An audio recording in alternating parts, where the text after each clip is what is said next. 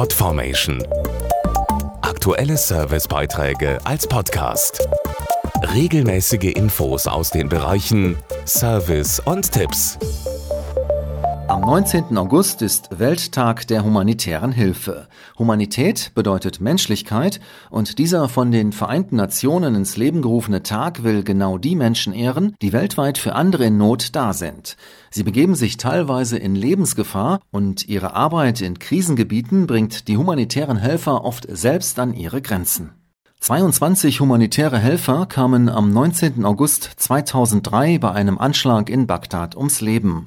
Die Vereinten Nationen wählten deshalb seit 2008 den 19. August als Gedenktag aus, um all jene zu ehren, die tagtäglich ihr Leben riskieren, um anderen Menschen in Not beizustehen. Dazu Manuela Rosbach von Aktion Deutschland hilft, einem Bündnis aus 13 humanitären Hilfsorganisationen. Über 65 Millionen Menschen sind aktuell auf der Flucht vor Natur- und Hungerkatastrophen, aber auch vor Krieg.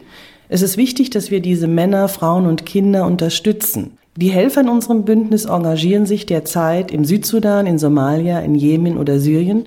Das ist oft eine sehr gefährliche Herausforderung. Und trotzdem sind die Helfer zur Stelle, um die Not zu lindern. Es sind Ärzte, es sind Krankenschwestern, Psychologen, aber auch Sicherheitsberater, Ingenieure und Logistiker, die tagtäglich den Menschen in der Not zur Seite stehen.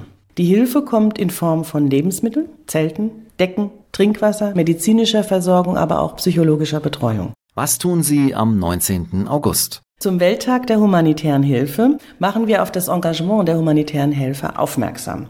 Auf unserer Webseite und den Social-Media-Kanälen lassen wir Sie zu Wort kommen. Sie sprechen dort zum Beispiel über Ihre Motivation, über Ihre Herausforderungen und Ihre Begegnungen. Alle Infos auf aktiondeutschlandhilft.de. Podformation.de Aktuelle Servicebeiträge als Podcast.